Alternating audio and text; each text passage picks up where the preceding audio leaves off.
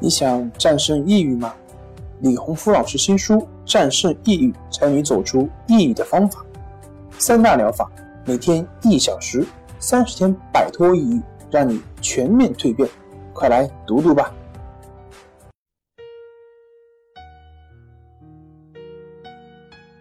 大家好，我是重塑心灵心理康复中心的曹老师。今天我们来聊一聊情绪管理有多重要。二零零八年八月二十六日，一条安徽省蚌埠市固镇县一名高中新生持水果刀刺死室友的微博引发关注。当地政府通报，该起案件发生于八月二十五日，警方已将该起案件的犯罪嫌疑人刑事拘留，案件正在进一步侦查中。无独有偶。类似的悲剧在高中校园和大学校园中屡见不鲜。比如，二零一七年二月二十六日下午，刘振江夫妇开车送十七岁的儿子返校，仅仅五天以后，儿子卢天川死了。他的同班同学李某杀死了他。两人都是河南省濮阳一高培优班的学生。濮阳一高是濮阳首屈一指的重点高中，集中了全市成绩最好的学生。然而，就算是这所全市成绩最好的学校，也不代表这些孩子情绪管理的能力是最好的，也不可避免地发生了这样的悲剧。还有，在二零一六年十月十八日凌晨一点左右。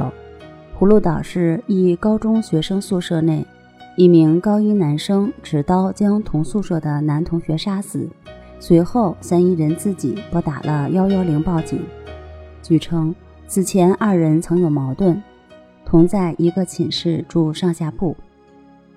而在二零一三年十一月十二号，上海大学巴士汽车学院男生宿舍楼，大二学生汤某因琐事。持刀捅伤室友聂某，聂某经抢救无效，于凌晨死亡。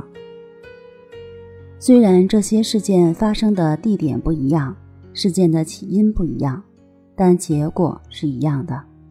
因为情绪失控、一时的冲动，一条鲜活的生命从此消失，另一个孩子也因此付出了巨大的代价，两个家庭同时陷入了苦难当中。所以，只是每天强调学习成绩的重要性还远远不够。我们还需要在提高成绩的同时，提高我们的情绪管控能力，避免这些因情绪引发的悲剧再次发生。那么，如何提高情绪的管理能力，让自己不陷入冲动的魔鬼设下的圈套呢？今天我们来介绍一下关系法。关系法是通过观察呼吸的方式建立情绪的自我平衡能力。在李老师的书《淡定是修炼出来的》第二章有关系法的详细介绍。如果你想了解更多的关系法内容，可以看一看《淡定是修炼出来的》。好了，今天就和大家分享到这儿。本节目由重塑心灵心理康复中心制作播出。